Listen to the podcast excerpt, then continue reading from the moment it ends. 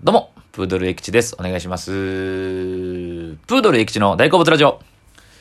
さあ、えー、お久しぶりでございます。えー、今回も、えー、バチェラーシーズン4について熱く語りたいと思うんですけども、えー、現在、えー、6話まで配信されてますね。えー、毎週木曜日に更新されるんですけども、1、2、3話があって、今回が4、5、6話が配信されたんですけども、えー、僕現時点で4話しか見ておりません。ですので、今回このラジオで4話だけについて語りたいと思います。っていうのも、まあ話題にはなってますし、みんな言う、口々に言ってるんですけども、バチェラーファンからしたらね、僕もそうなんですけども、今までバチェラーを見てきて、この、えーシーズン4のこの4話が、最高に、史上最悪最高に衝撃的な回となっておりましてですね。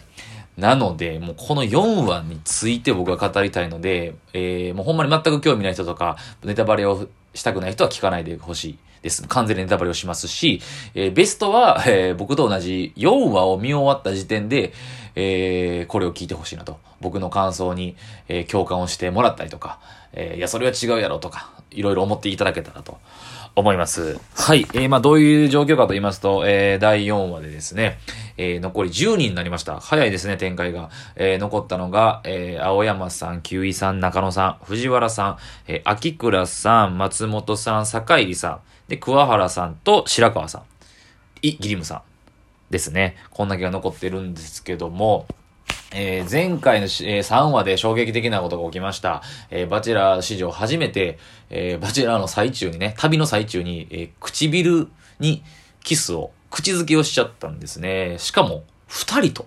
同時に二人とするんですよ。同時というか、え別々のデートで、一日違いで。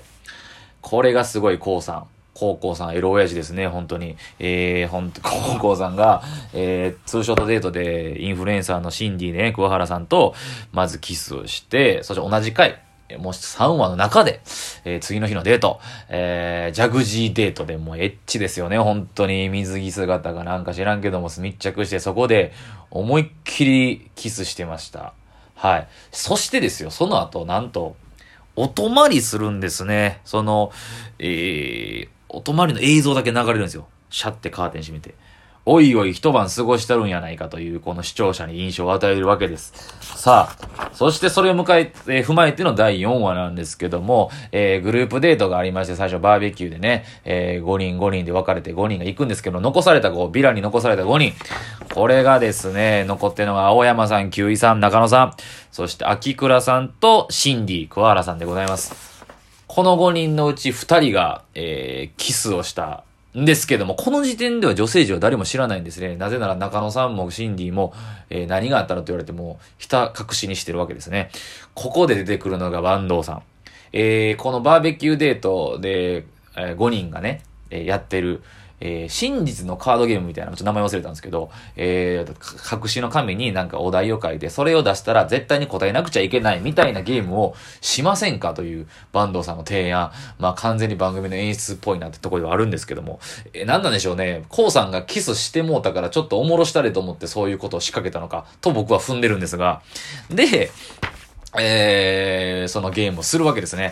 ここで明るみになるわけですよ。えー、お題がもうみんなが聞きたいこと。えー、こうさんと口づけした人はいますか？正直に言ってくださいと。ここで言うのが中野さん、キスした。え？みんなびっくりするんですけども、みんながびっくりしてる人に一番びっくりしてる、この中で一番びっくりする人がシンディなわけですね。なぜならシンディは自分もキスしたと。ここで言うわけです。私もキスした。え？後のみんなびっくり。え、え、え、え、え、ちょっと待ってと。二人連続でキスしたん？こうさ、やばない。で、ここまではまだいいんですよ。まあまあまあまあまあ、参加者やからっていうとこもあるんでしょうね。ここからですよ。よりドロドロになってくるのが。えー、まずその、一点が、中野さんが一晩も過ごして、え、ちょっと待って、ここ一晩で過ごして、一晩過ごした一緒に同じベッドで過ごしたってこともここで知るわけですよ。みんなが思うわけですよね。絶対やってるやん。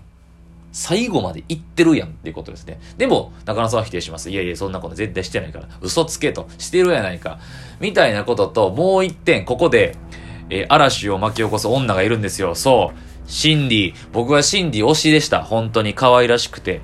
えー、元気でね、若くてね。えー、まあ結婚はあれやけど、ちょっと遊ぶ子にしては最高の可愛い女の子やなと思ってたんですけども、ここでシンディがわけわからん、わけわからんこと言うんですよね。え、ちょっと待って、でも私聞いたとき、え、なんか、あやかとなんかあったっていう時に、何もしてないって言ったと。え、ちょっと待って、みんなが思うねんね。こうさん、嘘ついてるやん。したやん。したのになんでしてないって言うねんと。いうことで、もうドロドロ、むちゃくちゃギスギスになるわけですよ。ここがもう今までのバチェラーにはない、もうドロドロ具合。これが見たかったんやと。むしろ恋愛バラエティってこうじゃないくちゃみたいなことになるわけですよ。もうヒリヒリ、地上波では絶対見られないめっちゃおもろい展開になりましたと。で、まあ、えっと、また残りの白川さん覗いてるね、えー、4人が戻ってきて9人で、ちょっと待って、なんでみんなその静かな、え、こんなことあって、え ?9 人みんなが、ちょっと待って、コースさんやば、キモってなるわけですよ。バチェラーがこんなに不信感を与えること今まで初めてなんですよね。うわーってなって最悪な空気の時に、坂東さんが また行くわけ。坂東さんがキーマンでしたね。えー、バチェラーの高校さんのとこに行って、ちょっとみんなが不安を感じてます。なんか、手を打った方がいいんじゃないですかっていう相談。こんなことなかった今まで。そしてここからが、面白い、えー、1個目のところですよ。僕2個目、ちょっと2つあげたいと思うんですよ。今回4までね。えー、名シーンを。えー、で、この、1個目が、だから、弁解に回るわけですよ。えっ、ー、と、弁解暗記に回るわけですね。高校さんが。まず、秋倉さんから。まあ、秋倉さんとかちょっとよくわかんなかったんですけど、まあ、秋倉さんはまあ、信じるわ、みたいな感じやって。まあ、信頼取り戻せたんかな。九位さん。九位さんがちょっとブチ切れてました。私もう帰ると。日本に帰るこんな納得せえへんかったらって言って、ここで九位さんは言うわけですね。高さんに。え？あの、嘘ついたって聞いてんけど、それはほんまに良くないと。してないって言ったんやなって言って。え、ちょっと待ってと。俺そんなこと言ってないよ。って言うんですね。この言い方でもね、もっと大人やった。ここで、僕思ったんですよ。で、まあ、その後ね、あの、まあ、それ、まあ、キウイさんも信じてて、桑原さん、ここも桑原さんとかもやれてるのすごかったんですけど、マジでこれで思ったのが、この、桑原さんとその最後のそのマッチアップ、コウさんとの、ここで、株を上げたと思いました、僕は。もう、コウさんが、男として、そして人として、もう何枚も上手やなと思いました。器が違うなと。逆に、シンディ、僕のほんまにちょっと、あの、オブラートに包まずに言うと、クソガキやなと思いました。薄いなーと思いましたね。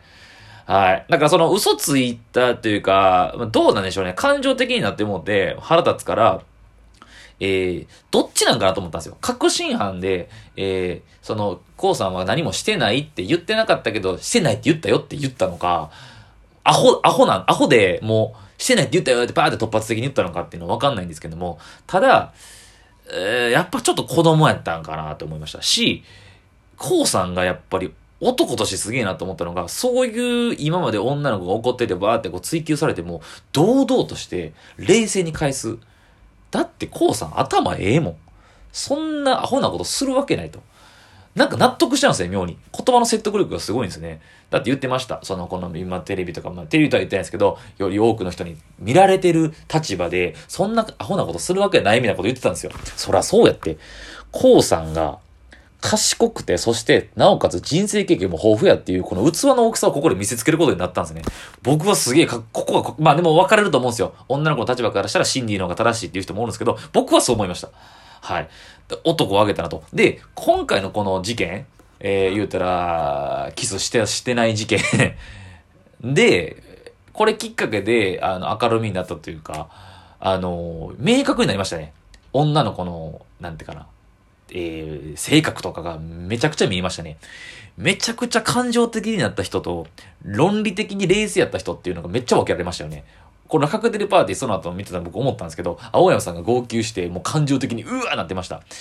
えー、まあ、だからそれがいいのか悪いのかってところであると思うんですよ。あのー、僕は、だ子供やなってちょっと思っちゃったんですよね。ただ、今回結構賢い人結構多いですよね。えー、松本さんは社会学者であって、んで、坂井さんも医者なんですよね。えー、僕、秋倉さんもなんか賢い女の人やなと思います。藤原さんも。なんかその辺が大人な女性で、結構あの、うろたえてなかったんですよね、今回。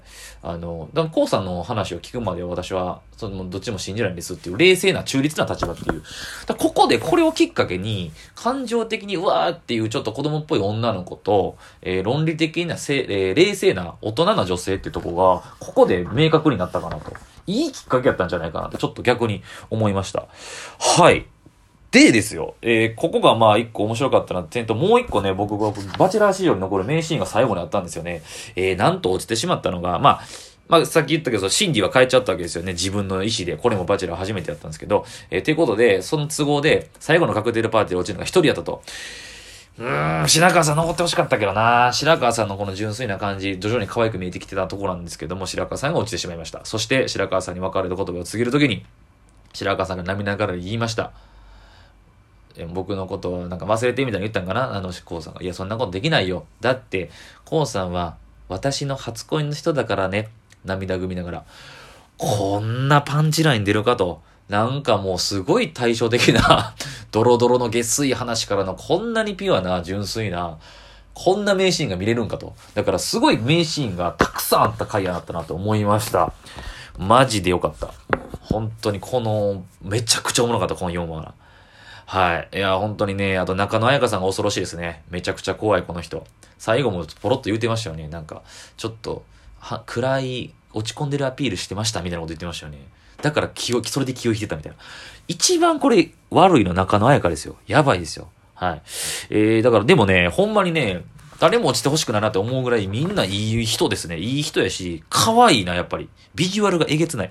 なんか松本ひな子さんもちょっとムカつくなって思ってたんですけど、なんか逆に可愛らしいなっていう。あの、社会学者はね、京都弁の。坂入さんも冷静やし、藤原さんがね、バランスの取れた、スタンダードな美女というか、スタンダードというか、その、生徒派美女みたいなね、冷静で。えー、キウイさんもね、キウイさんちょっと顔のテカテカすごい気になったけど、すいません。はい。いや、でも、みんな可愛らしい。秋倉さん、僕、僕、秋倉さん、すいません。時間足りないけど、僕、秋倉さん推しです今んとこ。はい。ということで、第4話、えげつなかったという感想でした。ありがとうございました。